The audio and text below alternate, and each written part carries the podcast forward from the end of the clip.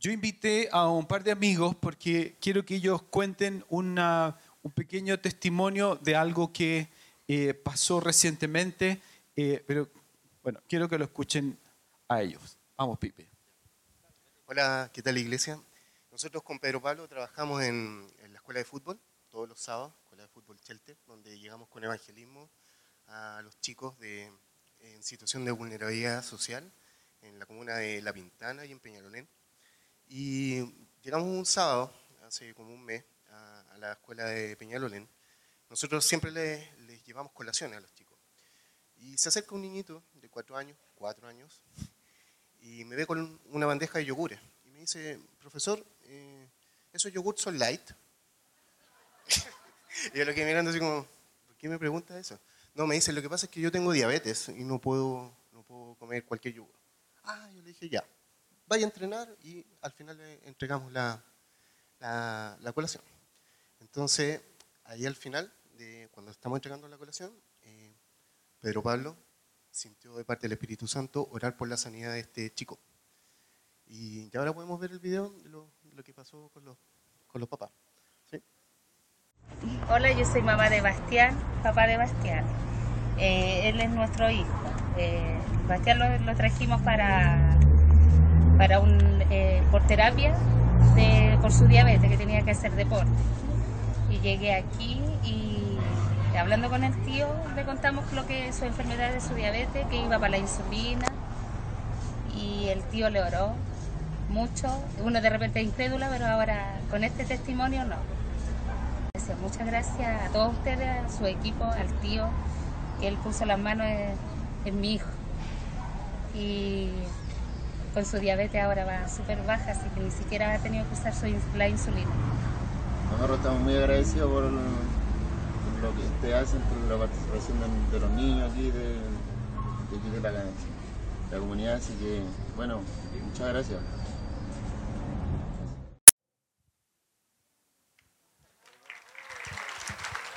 Aleluya. Yo quiero dar gracias a ustedes porque están orando por los chicos. Y realmente cuando fue eso, ese momento, dije, Padre, mire, hay una línea de gallina que hay que cruzar. Y vino el poder del Espíritu Santo y sentí en mi corazón, no, este niño tiene que estar sano, porque es un niño. Entonces, ya, ya, entonces llamé al niño y le dije, ¿quieres ser sano? Y él me dijo, sí, con una simpleza, sí, eres sano. Y oré por él, con Felipe, le pusimos las manos encima. En el nombre de Jesús te declaro sano. ¿Sabes decir el nombre de Jesús?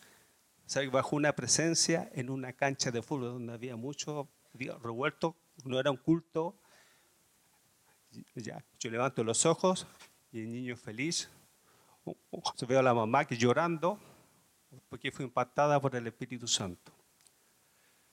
Y el día de ayer, esto es de ahora, el día de, ya, el día ayer, estamos jugando la pelota y un niño se enojó. Miren lo que pasó. Un simple enojo, vino el árbitro, se dijo, ya te vas para afuera, y lo expulsó, ya porque había hecho una falta. Y el niño se enrabió. Y vaya que se enrabió. Y yo le veo la cara y se demudó su cara. Y los ojos se le pusieron blancos y el niño empezó, y empezó a gritar hacia el chico que quería pegarle.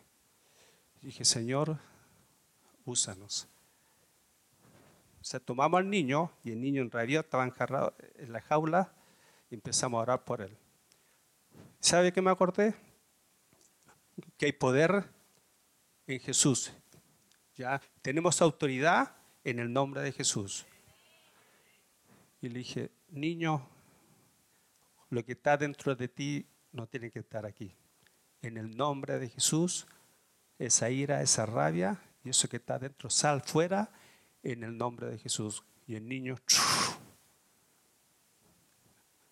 el niño me abrazó y yo le abracé. Y empecé que fluyera el Espíritu Santo. Y después el niño cambió su rostro. Ya, hay poder en el nombre de Jesús.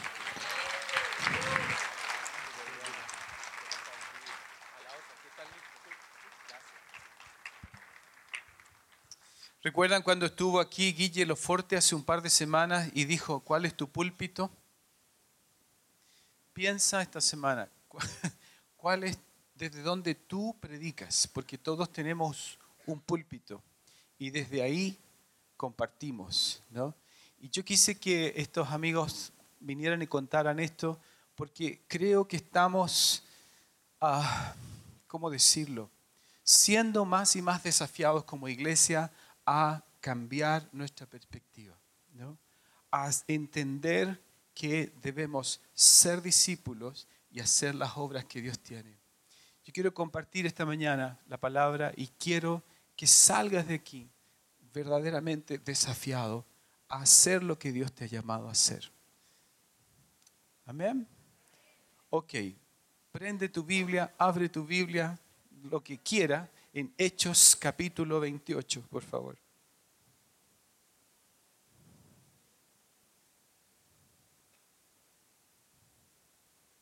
Hechos capítulo 28.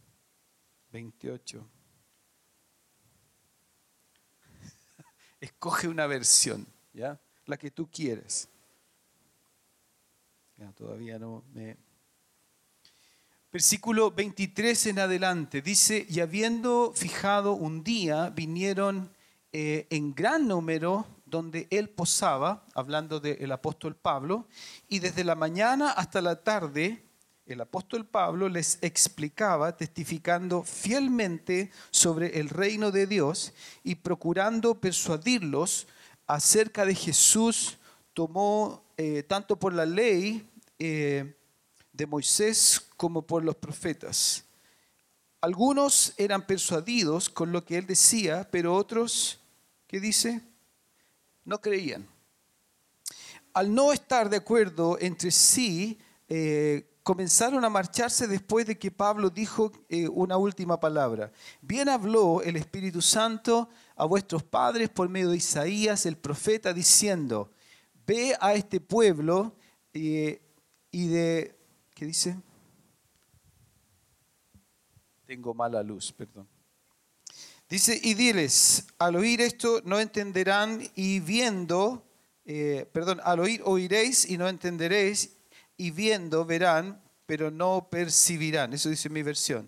Porque el corazón de este pueblo se ha vuelto insensible y con dificultad oyen con sus oídos y sus ojos se han cerrado, no sea que vean con los ojos y oigan con los oídos y entiendan con el corazón y se conviertan y yo los sane. Ah, sabed por tanto que esta salvación de Dios ha sido enviada a los gentiles estaba hablando a los judíos aquí, pero le está diciendo a los gentiles, ellos sí oirán. Y cuando hubo dicho esto, los judíos se fueron teniendo gran discusión entre, entre sí. Pablo se quedó por dos años enteros en la habitación que alquilaba y recibía a todos los que iban a verlo, predicando el reino de Dios, enseñando todo concerniente al Señor Jesucristo con toda libertad y sin algunos les va a traer recuerdo este impedimento. ¿no? Era la frase complicada de Janet Stroud, esta vez que estuvo acá. Ah, ¿Qué dice esta palabra o en qué está eh, esta historia? Me llama mucho la atención cuando encontré que esto fue el final del libro. Esto es Hechos capítulo 28. Si tú lees todo el resto del libro, es fascinante. Hay mucho pasando, hay hay milagros, hay conversiones. En Hechos capítulo 2 viene el Espíritu Santo, en Hechos 3 la, la multiplicación de la iglesia, hay cosas que empiezan a ocurrir, es una bomba espiritual.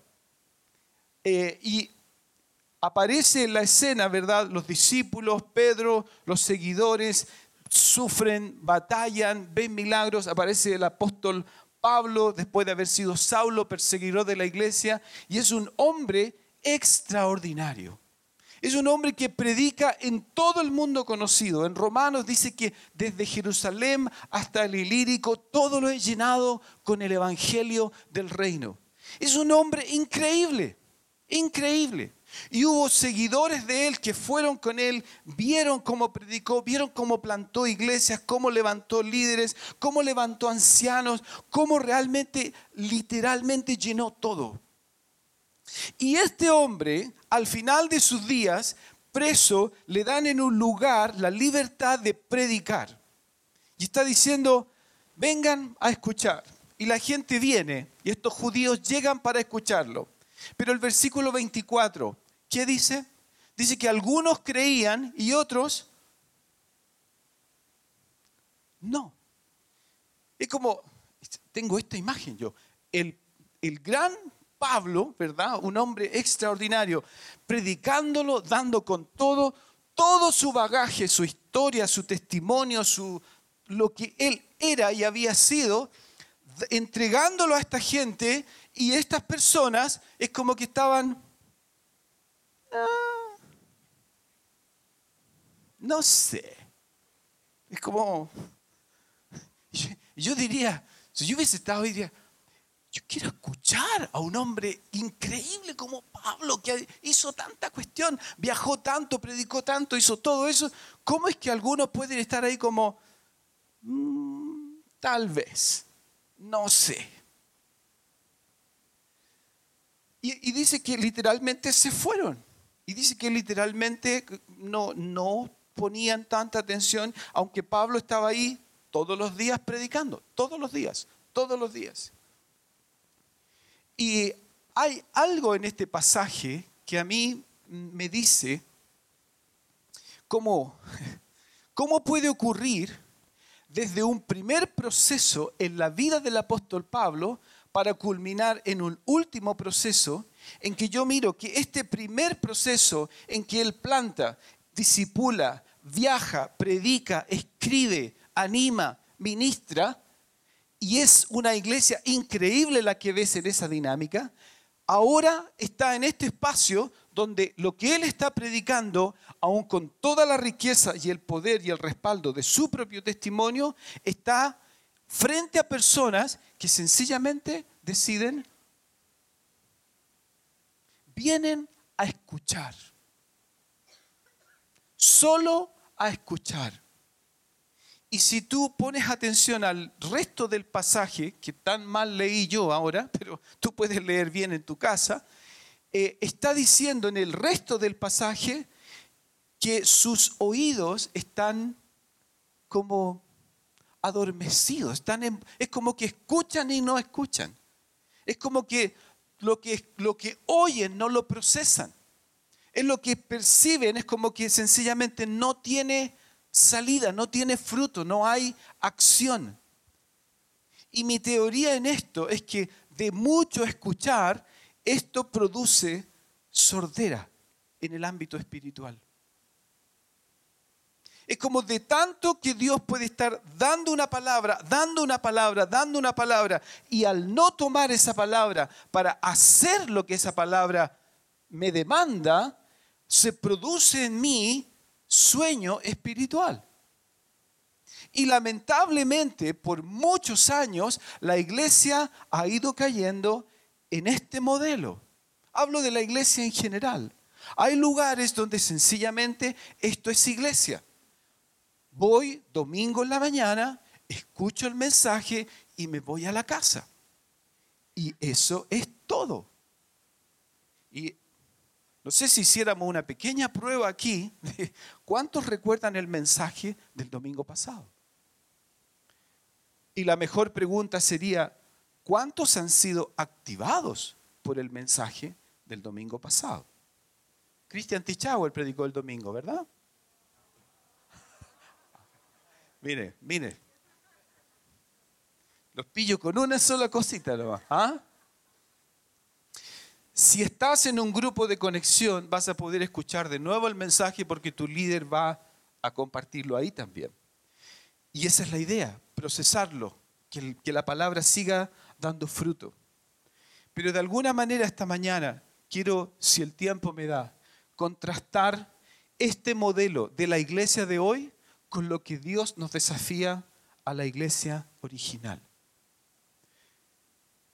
Yo creo que cuando personas vienen a la iglesia solamente para escuchar, solamente para oír, esto produce, tiene efectos en la vida espiritual del pueblo de Dios. Y no son buenos, no son buenos. Cuando la gente viene solamente para escuchar, lo que produce es un tipo de teología y de un corazón de la persona introspectivo. Yo voy a buscar a la iglesia algo que de nuevo me sane de algo más que yo he estado enfermo. Entonces mi corazón se vuelve hacia mí. Y lo que debería ser es que mi corazón debe ser algo que yo derramo en función de otros. Amén. Mi corazón debe ser a eso que yo entrego de mí y que otros pueden recibir. Cuando la gente viene a la iglesia solamente para escuchar, va a avanzar en su proceso de desarrollo espiritual de solamente ser creyente. Cuando en realidad lo que Jesús establece en la iglesia es que seamos discípulos. Pero si soy creyente, eso solamente funciona para el nivel en que mi vida espiritual se mantiene planita, sin mayor problema, estoy bien, estoy seguro. Lo que el Señor está buscando es que tú y yo nos transformemos en discípulos. Y te aviso, un discípulo hace discípulos. Una pregunta para ti y guárdala llévala a la casa. Es esta. ¿Quiénes son tus discípulos? No me lo digas a mí. Si quieres un día conversamos en una consejería nomás. Si es que si es un tema en tu vida o lo que sea. Pero si llevas años, si tienes años en cristianismo, ¿dónde están las personas que te siguen?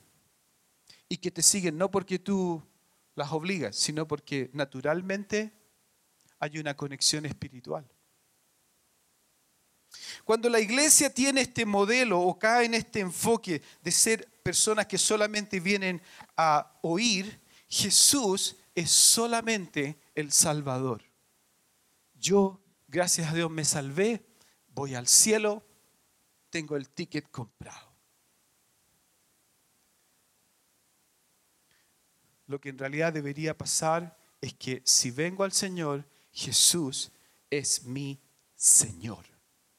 Y si es mi Señor, es amo, es dueño, Él manda. ¿Aló? Y cuando Él manda significa que en realidad le entregamos toda nuestra vida. Toda.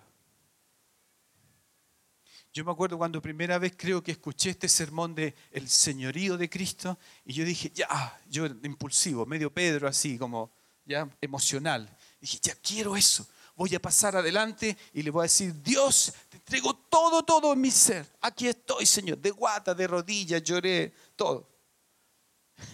¿Cuántos han hecho esto? Y al día siguiente o en la semana, tú dices, qué minuto hice esta cosa? ¿Cómo se me ocurrió decirle a Dios, toma todo, mira, ahora estoy peleando de nuevo con esta tentación, este pecado, esta cosa, esta decisión en mi vida? Entonces, ¿qué hice el domingo siguiente? De nuevo pasé adelante y dije, ya Dios, pucha, perdóname eso, te entrego todo, Señor, ¿no? Y ahí, yo me rindo, toda esa cosa como, ya, ahí, ahí estaba yo porque esto fue el siglo XIV, usted entiende, ¿no? yo estoy llevo varios años en esta cosa ya. No obstante, volvía a tener dificultades y luchas y todo, hasta que un día me di cuenta de esto, que es la única oración que yo puedo hacer, la que me corresponde hacer. Aunque me equivoque, aunque sea tentado, aunque tenga batallas, mi vida le pertenece a Él. Y si tengo que venir a ponerme en la cruz 50 mil veces, aquí, de aquí Dios, soy tuyo, hágalo. Hay que hacerlo.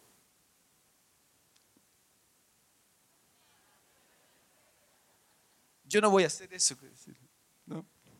Ah, Este modelo de, de buscar una iglesia donde vengo solo a escuchar produce que personas heridas sigan heridas y se mantengan heridas. Y por último, busquen otra razón, después de cinco años en la iglesia, de por qué siguen heridos. ¿Has entrado en un cuarto en un hospital donde hay cinco, seis, siete heridos? ¿De qué hablan? ¿Cómo se escucha el tono de heridos? ¡Oh! Viejo, me duele. Me duele allá, me duele aquí. Ah, y en la noche escuchas lamentos, heridas, como quejas, dolores. Y está bien que llegas a la iglesia y llegaste herido, pero estás aquí para ser sanado. Y al ser sanado, llevar la receta de cómo fuiste sanado al mundo perdido. Esto fue la mujer samaritana en Juan capítulo 4. No esperó tener todo resuelto en su vida. Vino, se encontró con el Mesías, tocó la fibra íntima de su vida y ella fue y dijo, mira, encontré un hombre que me dijo esto y esto. Y toda la aldea se convirtió. A veces hay personas que en esta cosa de vengo a escuchar, vengo a escuchar, sencillamente queda en esta actitud de es que mi papá no me llevó al circo, pastor, cuando yo tenía siete años. Por eso soy traumada, traumado, ¿no? Por eso estoy tan mal. Y entiéndame, como iglesia somos una iglesia que se define como un pozo de sanidad. Sí ministramos heridas, sí nos enfocamos en que personas sean restauradas y creemos que el Señor quiere hacerlo. Pero el mal está, y de lo que estoy hablando, es cuando personas, pudiendo salir de ese proceso, vuelven, vuelven. Cuando la iglesia se transforma solo en un modelo de querer escuchar, tenemos ah, este fenómeno de ser observadores y no protagonistas. A mí me encanta el tenis, como ya pueden haberse dado cuenta algunos. Y tengo un modelo, se llama Roger Federer, ¿no? Me encanta ver los partidos de Roger Federer. Es un capo, es buenísimo. Pero el día lunes en la mañana yo quiero jugar tenis y llamo a Roger, llamo al Feña, llamo a quien sea, viejo, vamos a jugar tenis. ¿no? Y ahí me gusta darle ya para acá y correr, agachar y todo. Y mi señora me ve llegar a la casa después en calidad de bulto así, porque chuta, me duele acá, me duele allá. Y ella me dice, tú no deberías jugar ya, no estás en edad para eso. Y yo le digo, Tienes razón, si es verdad, si, no, eso es medio, medio mala la cuestión. Pero me encanta, me, fascina jugar. Y voy a hacerlo hasta que me dé el, cuero, la espalda y todo. Porque no quiero ser observador, quiero ver jugando, pero yo quiero jugar. Lo que acabamos de escuchar son hombres que no vienen aquí para ser observadores van a la cancha a jugar. No quieren conformarse con mirar y que, José Soto cuente historias de África. No, ellos quieren ir ahí a la cancha con los niños y ver un milagro. Que este chico que pide yogur light, en vez de reírse de eso, digan, wow, tienes una enfermedad, oramos por ti, es sano. Los padres lo ven. Gloria a Dios, jugando en la cancha. El libro de jueces es un libro lleno de historias de un pueblo sin una fe activa. Se movieron entre dos polos. Aquí estoy batallando con mi, propia carne, todas las cosas van mal, difícil, entonces estoy mal con Dios, me arrepiento y digo, Dios, perdóname por todo lo, lo mal que estamos, Dios perdona, ¿qué hace el pueblo? Vuelve acá de nuevo. Y vuelve acá, y vuelve aquí, y vuelve acá. ¿Por qué? porque no tiene visión. Y cuando el pueblo no tiene visión, no avanza. Cuando el pueblo no tiene visión, no entiende que tiene propósito, que tiene un llamado, que tiene algo superior. Y, créame, visité, he visitado en distintos lugares, en- en Chile y fuera de Chile, iglesias que esto es. Viene a la iglesia solamente a escuchar. Y no tiene ningún interés en conectar lo que escucha con lo que su vida es el resto de la semana. Cuando en realidad lo mejor está en la semana. John Wimber, el fundador de la viña, él dijo, wow, tengo poco tiempo, pero él dijo que la iglesia es un hospital, es un hogar, es una escuela y es un ejército.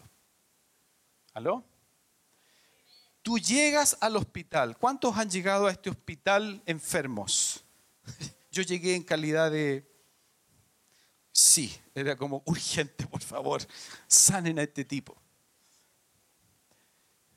pero no es para quedar en el hospital.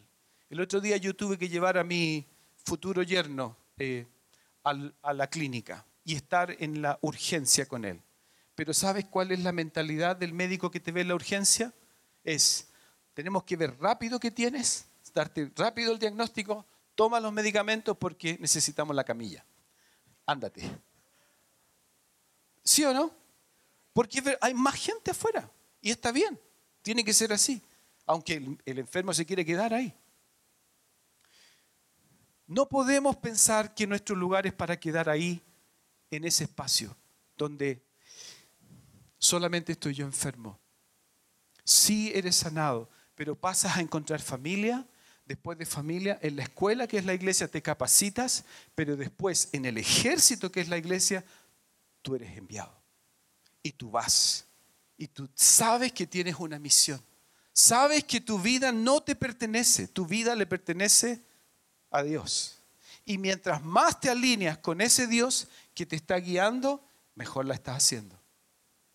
Mira, hablé de una iglesia de hoy, de gente que viene a escuchar. ¿Cómo es la iglesia original? ¿Cómo era la iglesia en Hechos? Mira, la primera cosa que a propósito de versiones de la Biblia, era gente sencilla. La primera iglesia era gente sencilla. Tenían una versión de la Biblia.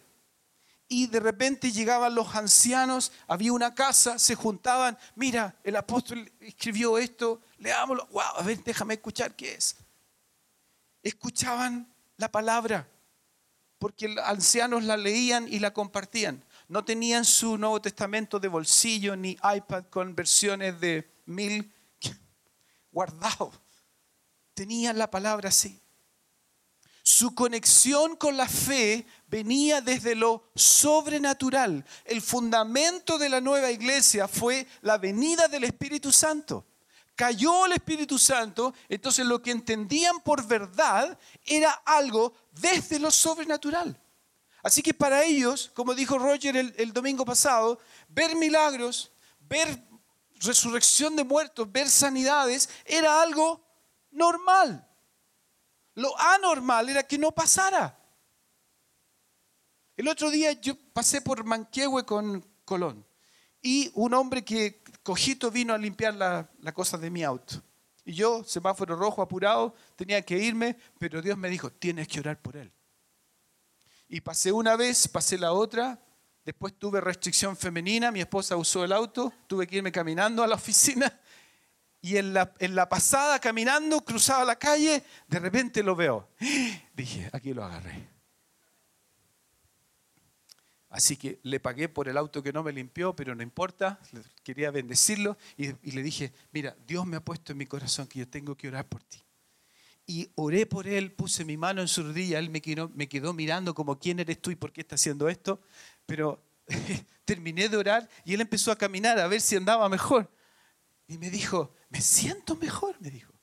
Le dije, mira, yo lo único que por fin salgo de que sé que Dios me dijo que orara por ti. ¿Cómo Dios te va a sanar? Yo no sé. Yo quise solamente ser obediente. No podemos quedarnos en vivir nuestra vida. ¿Aló? Lo otro que era propio de la gente en la primera iglesia, eh, la verdad vino por revelación sobrenatural. La palabra evangelio, y si yo soy honesto contigo, cuando yo escuché la palabra evangelio por primera vez, yo pensé que hablaba de evangélico. Entonces los evangelios o evangélicos para mí eran lo mismo, un tipo de gente rara que cantaban, tocaban banjo en la calle, ¿no? Y, que andaban muy terneados. Dije, bueno, evangelio evangélico. Pero para la primera iglesia, la palabra evangelio era igual poder. Porque Pablo decía, yo no me avergüenzo del evangelio porque es poder de Dios. Cuando yo entiendo hoy día que yo vivo en el evangelio de Jesucristo, las buenas nuevas, lo que yo tengo es poder. Dinamita en mi mano. Qué diferente, ¿no? Que años más tarde cambió la imagen mental de la palabra. La iglesia vivía en esto, poder. Sigo corriendo. ¿Cuál era el resumen de lo que básicamente la primera iglesia creía? Y tengo que decírtelo rápido antes de mostrar un último video que creo que es muy relevante. Primero, tú has sido arrebatado de la condenación, ahora eres discípulo. Ninguna persona como que vivía un estado de, no, yo soy como nuevo creyente, yo no sé, como que... Eres discípulo, vamos, agarra la cosa, camina. Cree que si el Señor te llamó, Él te va a usar y camina en eso. Has sido arrebatado de la condenación, eres discípulo. Eres un soldado, actúa con honor, sé valiente. Vas a tener heridas de guerra. ¿Alguien entiende de lo que estoy hablando? Aquellos líderes acá, aquellas personas que se han atrevido a servir a otros, aún a la iglesia, saben que aún la iglesia puede dañarte. Saben que pueden pasar cosas difíciles. No obstante, voy. No obstante, sirvo. No obstante, camino. Eres un soldado. Ay, amigos, no hablamos mucho de esto, pero estamos en una guerra. ¿Aló? Y necesitas ser consciente de eso. No estamos de vacaciones, estamos enfrentando algo y tenemos que avanzar. Cuando los pastores están yendo hoy a Temuco, están haciendo guerra, están conquistando terreno del enemigo. Y no podemos pensar que eso va a ser así nomás. Tercero, haz discípulos. Camina. ¿Quién va contigo? Jesús es tu Señor. No es solo tu Salvador. No des lugar al diablo, pelea por lo bueno. Si el Espíritu Santo habita en ti, busca lo santo, no lo que no es santo. Y si para que su Espíritu Santo more en ti, esto hablamos al grupo de Alfa ayer, entonces debes caminar en esta comunión este Dios santo. Tu cuerpo fue comprado, eh, eres un sacrificio vivo, sé un siervo y finalmente cumple la gran comisión. Eh, no sé si se dieron cuenta, pero Pedro Pablo, que estaba aquí compartiendo, él no es un pastor, él no es un ministro ordenado, no es el obispo de esta iglesia, pero escuchamos que él oró por un enfermo para ser sanado y oró por un niño endemoniado para que fuera liberado. ¿Por qué es eso de que hay un endemoniado, busca un pastor? ¿Han, visto eso? Estas señales seguirán a los que creen, no a los pastores. ¿Es, es para ti? Amén. Quiero que pongamos atención ahora a esto último, porque quiero cerrar por el tiempo que tengo.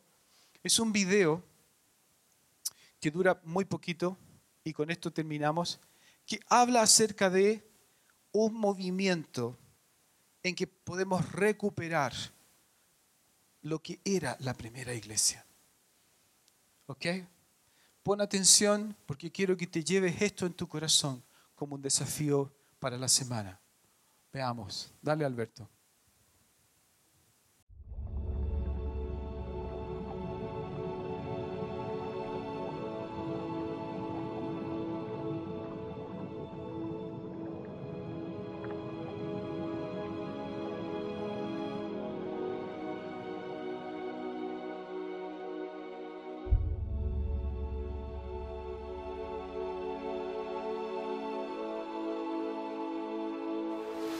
flesh and sin die.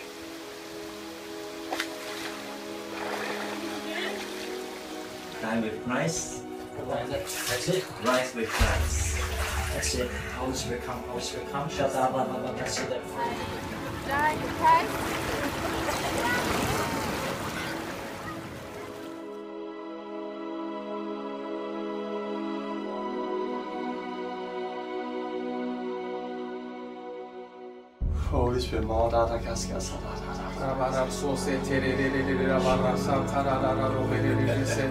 Da. Come with your Holy Spirit. Come with your Holy Spirit, Fill me up. fill me up.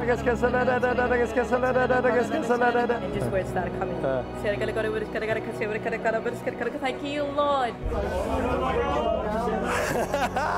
I doing? What? What was I doing? What you are doing? You are praying in tongues.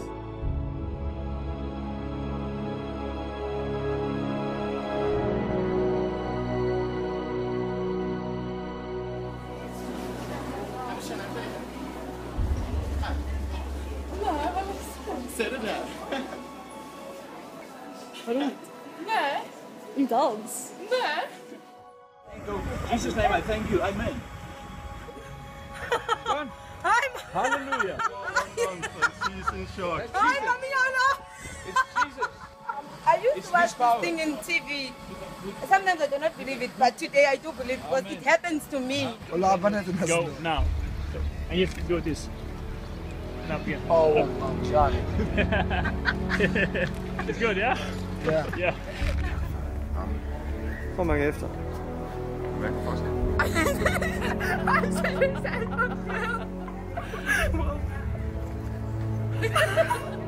God, thank the healing, thank you is going to go. It.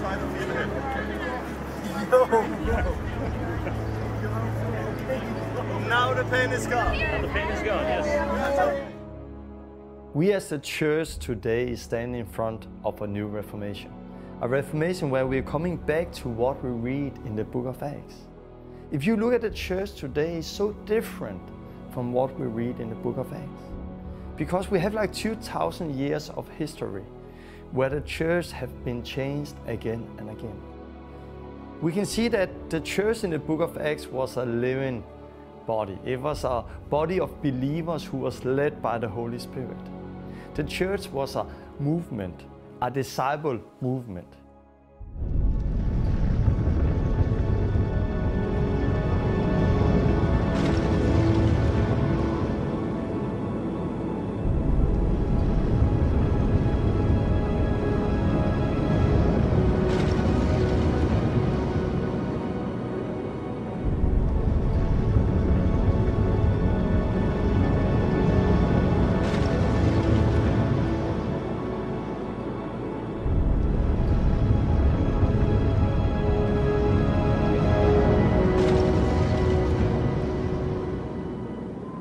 Take a body and make a business out of a body, is that not prostitution? And this is what we have done today with the church. We have prostituted the church of Christ, the body of Christ. And because of that, we need to see a reformation where we go so much steeper, where we are talking about the doctrine, we are talking about the spirit, and we are also talking about the whole system, the church system, why we do church the way we do it. It's time to go back to what we read in the book of Acts.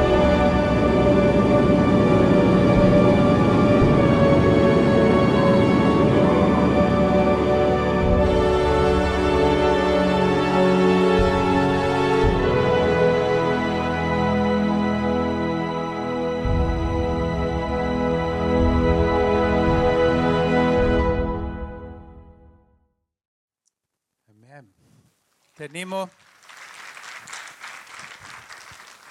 venimos a mirar este video completamente, porque es larguísimo, hay mucho más.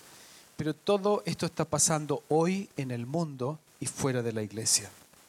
Ayer en el Alfa, ¿cuántas personas recibieron el Espíritu Santo? Que están aquí, una, dos, ahí hay muchos. El Espíritu Santo está viniendo para llenarnos, para empoderarnos y hacer afuera lo que Él quiere que hagamos. Yo quiero pedirte que te pongas de pie. Vamos a orar esta mañana. Ponte de pie conmigo.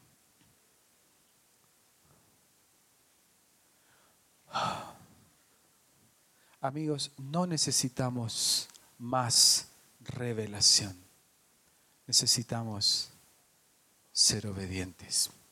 Que con todo lo que Dios nos ha desafiado, vamos, vamos, vamos.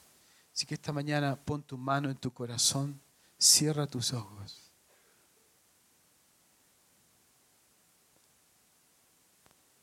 Y pida al Espíritu Santo que traiga convicción. Convicción de qué necesitas hacer. ¿A quién necesitas ir? ¿Con quién necesitas juntarte? Y hacer lo que Dios te manda hacer. Esta mañana recibe provisión del Espíritu, no para ti, para lo que vas a dar. Recibe unción del Espíritu, no para sanar una vez más una herida, sino para que lo que Él te dé lo entregues cuando salgas de acá. Que el Señor te llene y te renueve, no por ti, para que descanses, sino para que lo impartas a otros. Pide al Señor esta mañana que ponga nombres en tu cabeza, que ponga personas, rostros con los cuales puedas conectarte espiritualmente. Decir, Dios, dame esa persona. Señor, quiero ver salvación en esa familia. Señor, quiero ver libertad en esa persona. Señor, quiero ver tu poder, sanidad en esa persona. Padre, sácanos de las cuatro paredes. Señor, que Santiago y el sector oriente puedan ver el efecto de un ejército que sale de su reunión listo para ministrar a cualquier persona allá afuera. Señor, haznos ser tu voz, tus pies, tus manos, tu voluntad, Señor. Haznos ser tu palabra. Haznos, Señor, impartir lo que tú quieres que impartamos. Vuélvenos a la primera iglesia. Vuélvenos a ser una iglesia llena, llena del Espíritu Santo. Aleluya, aleluya, aleluya. Toma un momento y ora por la persona a tu lado y Dios, empodérala, envíala. Dale a, a- a mi amigo, a mi amiga, la valentía, el coraje de hacer tu obra. Que deje de que es joven, que es viejo, que tiene debilidad, que tiene problemas. Que se mire con tus ojos, porque tú tienes, Señor, en este lugar ejército. Envía a la persona a tu lado. Anda en el poder de Jesús. Y dígaselo uno al otro. Anda en el poder de Jesús.